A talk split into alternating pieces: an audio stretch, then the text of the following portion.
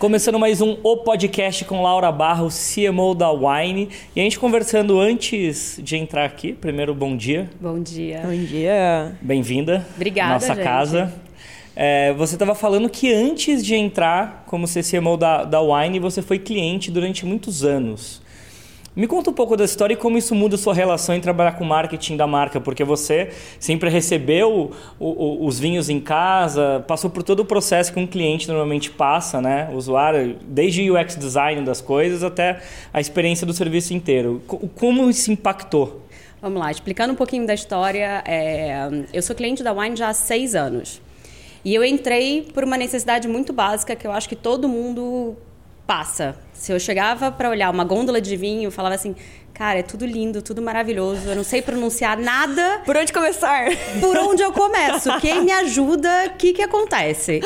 E depois eu tenho o hábito já de levar muita coisa online. Então, assim, eu comprei minha casa inteira online. E a questão de ir ao supermercado, carregar o peso voltar para casa, a Wine resolveu esses dois problemas. Você tem gente que escolhe para você, e agora que eu tô do outro lado, eu sei que essas pessoas são os Wine Hunters, que depois a gente volta no emprego dos sonhos, que é procurar vinho pelo mundo inteiro.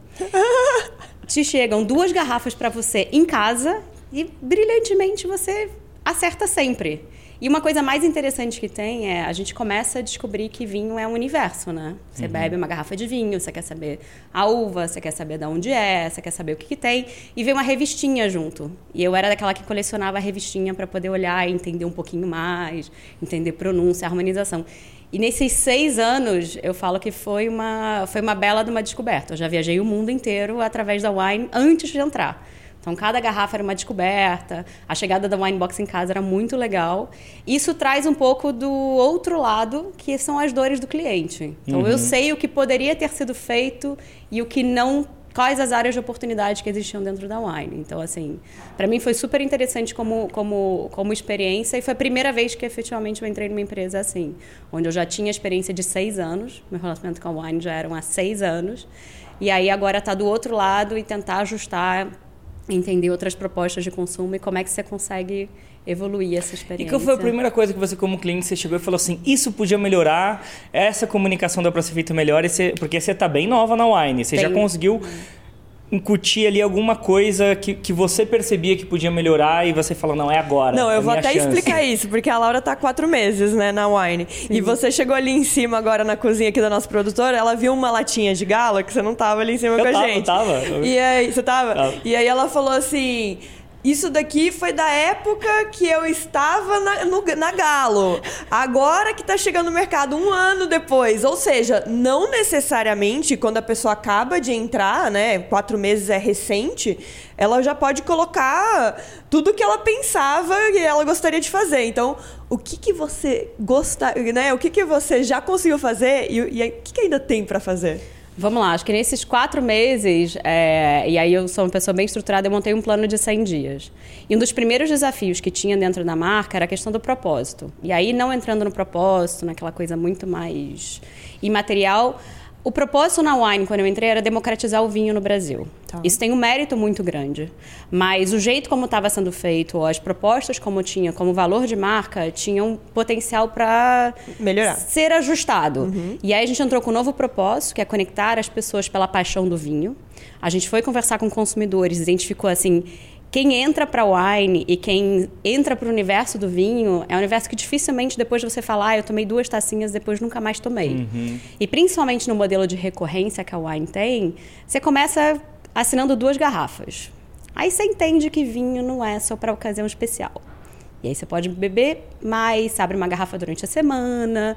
E aí você começa a conectar as pessoas realmente com essa paixão delas poderem ter duas garrafas, ter mais informação.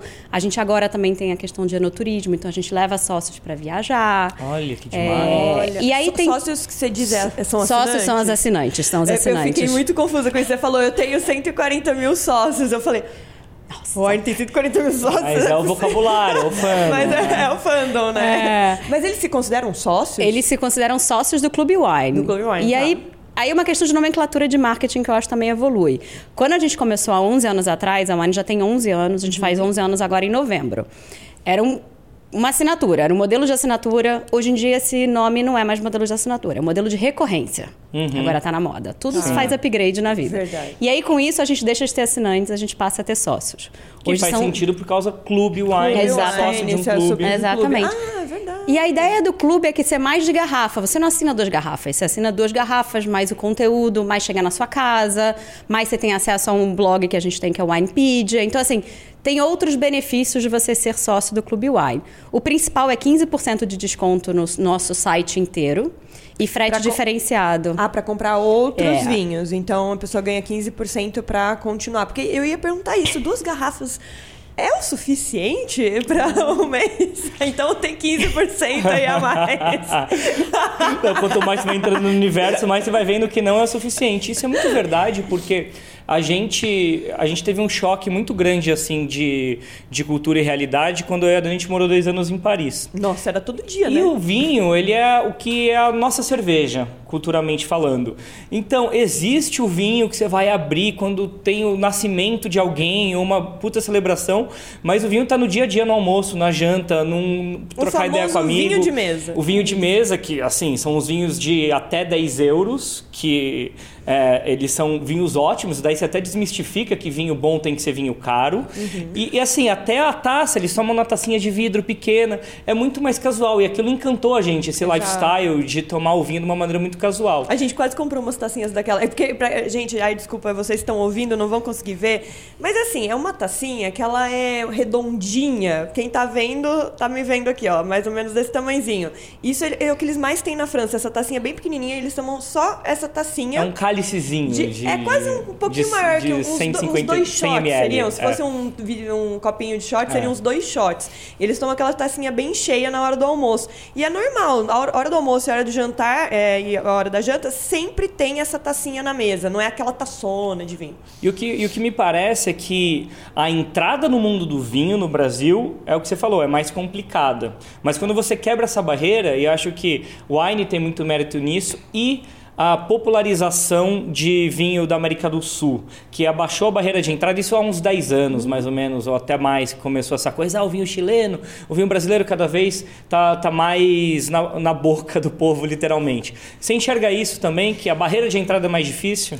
A gente tem alguns fatores aqui no Brasil. Acho que tem uma questão cultural. A gente não aprendeu a beber vinho com os nossos pais, como no caso da França. A França é uma coisa cultural, porque o vinho era difícil de chegar aqui e quando chegava era muito caro pelo valor que ele tinha. E aí eu acho que a wine tem dois, duas questões que pra gente são super interessantes. Um, a gente diz que quando você começa a ser sócio do Clube Wine, você entra pro lado wine da vida. Um brasileiro médio bebe menos de 2 litros de vinho por ano. Um sócio da Wine bebe 43. Eu acho que eu sou sócio. então. Eu tô bem sócia da Wine. Gente, tô chocada. E um francês bebe 45 litros por ano. Então, assim, Bem próximo. Depois que você entra e você entende que o vinho pode ser acessível, não precisa desse monte de. esse entorno de momentos especiais, taça, abridoras. Você pode curtir um vinho super legal no copo americano em casa e tá lindo, E tá- entendeu? Nossa, A Dani sabe gente que eu sou faz desse. isso, né? De Às vezes ela quando. pega a taça fala. "Ah, É porque a taça lá em americano." casa fica no armário de cima, gente. A galera até zoa. Daí, ah, eu não vou subir. Pega o copo que tá ali. e toma. A última vez que eu abri foi só pra. Peguei a taça, foi pra pegar um Alion. Quando vai gente em casa, 2006, Não, sabe? Eles quando é mais especial, guarda." óbvio que a gente vai pegar mas a taça. Mas que eu tomo todo em dia. Casa, Não, e eu acho que tem uma outra questão também que você falou que é muito importante, é não existe só vinho bom caro. Tem vinho de Exatamente. 40 reais maravilhoso, Maravilhoso, entendeu? exato. Não precisa ter essa mística de vinho de guarda. Sim, para uma ocasião especial é muito legal, mas para você beber todo dia, a gente tem uma faixa que começa na faixa de 35, 40 reais com vinhos excelentes que não precisa... Você pode botar um pouquinho mais gelado, um pouquinho mais quente e combina com tudo, entendeu? Então acho que a gente tem essa muito essa a questão de trazer o vinho para quem é apaixonado. Quando você entra no universo, você vai conhecendo cada vez mais e ele deixa de ser aquela coisa distante. E um dos propósitos da Wine é aproximar essa conexão com pessoas que são apaixonadas, é trazer o vinho para perto. E daí eu quero falar de uma parada de comunicação que vocês fazem, porque é, quando você traz para perto, você tem que sair da, da voz especialista e traduzir por uma coisa muito mais de, de sentimento, de dia a dia, de. é, mais cultural do que técnico, eu diria. E vocês, é, me parece vocês entenderam o papel educativo junto com o entretenimento, né? Então, vocês têm as redes proprietárias, onde vocês postam bastante conteúdo, a revista que vocês mandam para quem é sócio, mas uma coisa que me interessou, e por isso eu falei, precisamos falar com a Laura, é que vocês têm começado a fazer um trabalho muito forte com o criador de conteúdo, com o influenciador, e respeitando é, muito a linha editorial deles. É, da onde que surgiu é, essa visão que é, nem todas as marcas têm, apesar de a gente estar em 2019, agora quem você está ouvindo provavelmente é 2020, e tem um podcast que a gente fez muito legal com o Ecomo Eterno, que ele fala que as marcas não devem mais fazer campanha e sim companhia. E eu acho que vocês estão acertando em fazer muito mais companhia do que campanha. Eu acho que é muito mais estabelecer o diálogo e tirar aquela coisa de. aquela propriedade de que falar do vinho tem certo, tem errado, pode, não pode. O mercado do vinho é muito codificado e uma das questões que a gente queria é, quebrar isso foi, primeiro, trazer humor. Então a gente trouxe humor com campanhas mais quase tirando sarro da própria marca disso. E a questão de trabalhar com, com, com criadores e com. É, é, se apropriar ou trabalhar junto com a linguagem deles. Então tem uma questão de autenticidade, tem uma questão de proximidade que é difícil quanto marketing, você trabalha muito tempo com isso, mas é você deixar com que a marca viva mais do que simplesmente o briefing da pessoa de marketing. A marketing é um organismo, a marca é um organismo vivo, ela tem uma vida própria dela, e se você tiver os guides muito bem fechados ou uma personalidade de marca muito interessante, você pode se permitir que outras pessoas façam a cocriação com você. E eu acho que pra gente, toda a parte de influenciadores, toda a parte de creators, toda a parte de, de, de pessoas que estão junto com a gente, é exatamente para isso. A gente quer construir uma wine que é maior do que simplesmente o marketing da wine. E o marketing da wine é feito, sei lá, por 20 pessoas que têm seu estilo de vida. O mundo é tão mais plural lá fora, o universo do vinho pode ser tão mais plural que esse lugar de fala não é só nosso. Esse lugar de fala é um lugar de mercado, é um lugar onde as pessoas podem trazer, vocês podem trazer o, o próprio jeito de vocês, vocês já moraram fora, trouxeram isso. As pessoas trazem histórias, as pessoas partilham histórias e hoje as pessoas se apaixonam e se engajam por histórias. Elas se engajam mais por marcas. Marca é quase que o reason to believe que você fala, ah, ok, eu compro porque tem um clube, eu como que tem assinatura, como que é fácil de chegar, mas quais histórias que a Wine está me trazendo? Você apaixona por comunidades, né? Cada vez mais, tá? Ter a paixão em torno de um assunto. E daí, por acaso, aquela marca que proporcionou aquilo. É eu acredito cada vez mais nisso. Tem uma coisa muito legal que eu vejo vocês fazendo, eu não sei se vocês ainda estão, mas com a Natália Arcuri, que existe hum. uma frequência grande, é uma coisa que a gente bate muito, muito na tecla. Na tecla não adianta fazer uma vez com um criador de conteúdo. Se você achou uma pessoa que, que representa bem uma parte da sua marca, frequência. Sempre teve frequência em televisão, sempre teve frequência em mídias tradicionais, porque raio das pessoas não fazem frequência no digital. E e, e tá indo. Como que tá esse, esse relacionamento? Gente... E Natália Arcuri não é do vinho, que é muito legal. É uma então... outra abordagem, né? Que é a abordagem da linha editorial dela. Então, a gente começou esse trabalho, na verdade, de casamento ou de relacionamento mais longo com microinfluenciadores. Nós temos pessoas que acompanham a Wine há três anos, já saltaram de paraquedas com a gente, já fizeram os eventos e que são hoje pessoas que são chamadas, por exemplo, para a nossa festa que a gente fez em setembro lá em Vitória. A gente selecionou as pessoas que têm mais relacionamento mais antigo. Elas participam da mudança de marca junto com a gente. A gente fez uma color party em Vitória e essas pessoas fizeram parte quase que da família. É, mas a ideia é que, assim, para você ter uma mensagem, para você criar um relacionamento, ninguém casa e entende tudo em uma semana. Você precisa criar uma mensagem, você precisa criar uma constância, você precisa explicar o produto e a pessoa precisa se apaixonar por aquilo. E a gente tem um produto que é efetivamente é difícil. A gente não é um produto que a gente, por impulso, alguém vai lá e assinou um clube de vinhos. A pessoa precisa de um certo tempo para poder trabalhar com isso. Então, a ideia da gente trabalhar com contratos de longo prazo, com os influenciadores, com os parceiros, é exatamente trazer essa noção de que Cara, a gente precisa de mais tempo, a pessoa, o ciclo de jornada de consumidor, a jornada de consumo é mais estendida e dá mais resultado.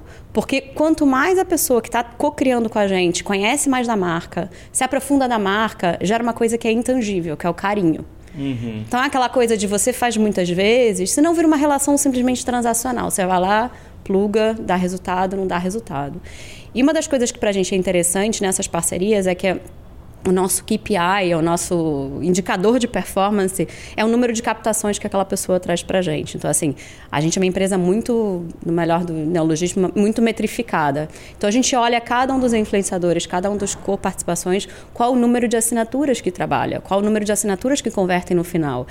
E para é isso lead, precisa... é assinatura mesmo. A gente tem os dois. Tem uma awareness, tem o lead, mas depois no final também tem o quanto que aquela pessoa traz de novos consumidores. Daí se separa em duas partes da campanha, porque não necessariamente a pessoa que em primeiro, no primeiro momento traz o lead já vira em conversão de assinatura. Porque às vezes a pessoa pode ter sido impactada em outro lugar, né? E daí viu novamente num próximo e num outro, aí na verdade é no terceiro que ela realmente converte, né? É todo um ecossistema. A gente não pode dizer simplesmente ser leviano de achar que o last click, a última pessoa lá que colocou uhum. o cupom, foi da onde aquilo foi gerado. Exato. É todo um trabalho de ecossistema, é todo um trabalho de construção de marca.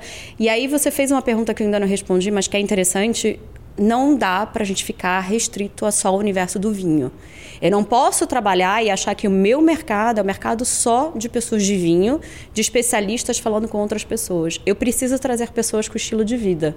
E aí a gente traz parcerias de gastronomia, a gente traz parcerias de estilo de vida, a gente faz parcerias com viagens. E a gente começou a descobrir que finanças pessoais, por algum motivo, tinha alguma questão muito.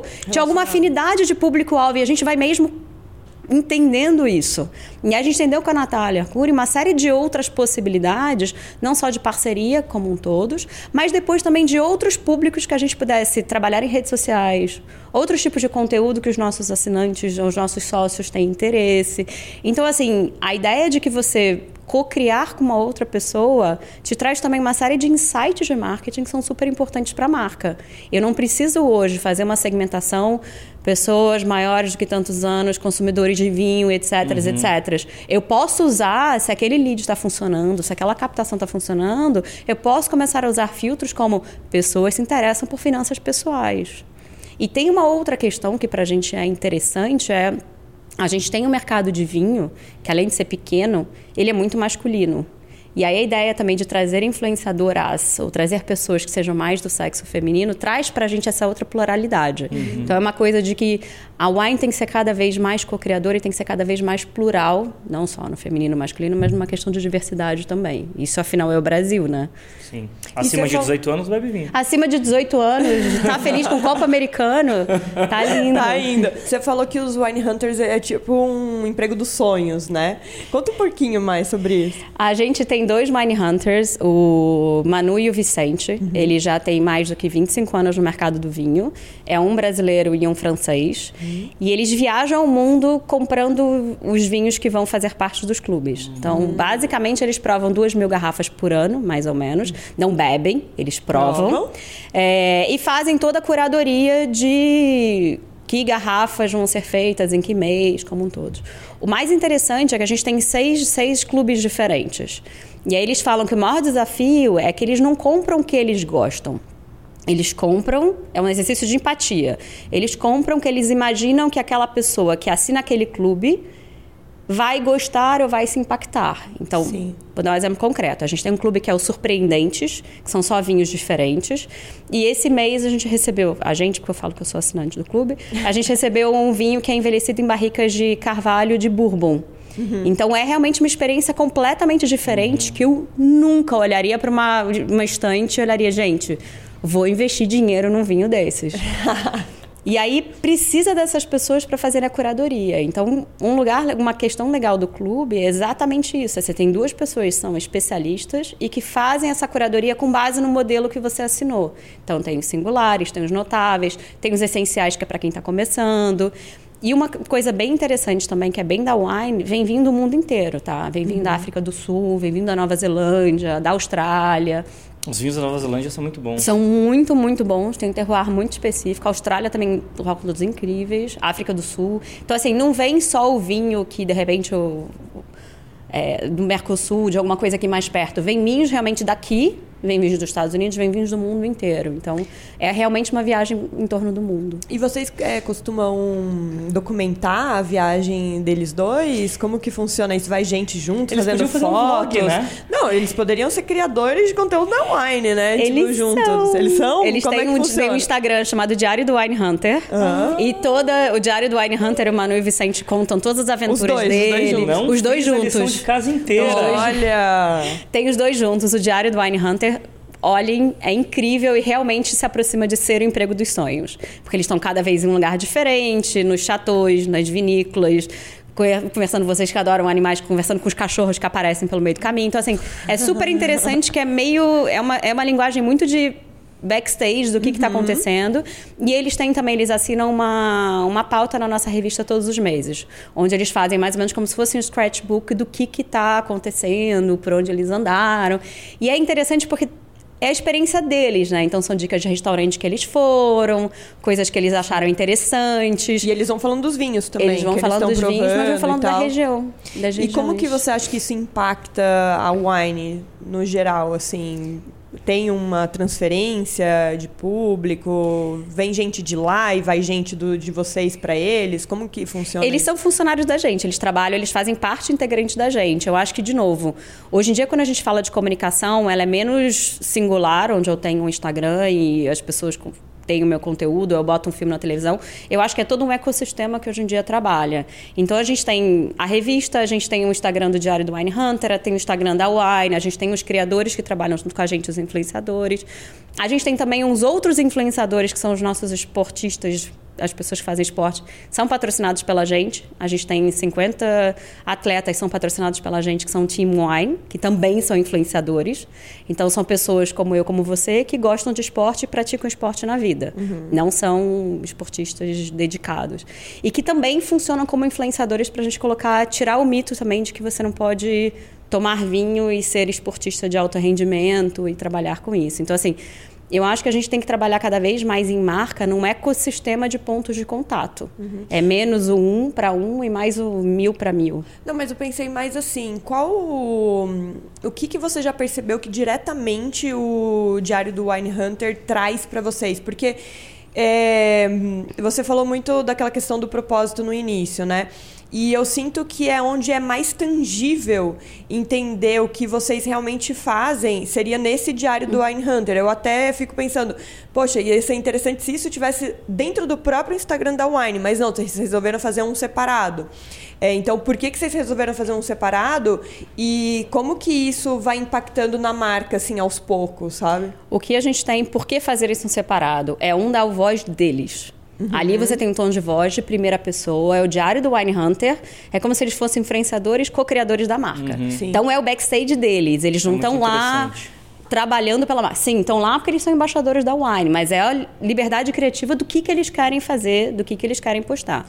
Segundo, como é que a gente conecta tudo isso? A gente replica todos os conteúdos que eles têm dentro da nossa Winepedia e nosso diário do Wine Hunter na parte de online, na parte de, de, de site. E aí entra na nossa parte de SEO e acaba alimentando isso com uma série de conteúdos que conseguem gerar pra gente. Então, a ideia de manter independente é a liberdade criativa, é, um, é uma interface de primeira pessoa mesmo, são as viagens deles, são os problemas que acontecem, são as coisas incríveis que eles, que eles visitam, mas é a experiência deles numa narrativa de primeira pessoa. E aí eu acho que isso não pode se confundir com a primeira pessoa Do- da, da marca, da em si. marca. Por isso a independência deles poderem postar isso separado. Muito bom. Terminando o nosso primeiro O Podcast, finalizando com essa pérola maravilhosa de falar em primeira pessoa sendo marca, usando o próprio asset da marca em outro canal, em outra redistribuição. Isso é muito potente. É, a gente fala muito da marca se encarnar, né? Precisar se encarnar. E quando ela consegue se encarnar com a própria galera que trabalha junto, acho que traz uma verdade, uma autenticidade muito grande. Daqui a pouco voltamos, semana que vem, no próximo O Podcast.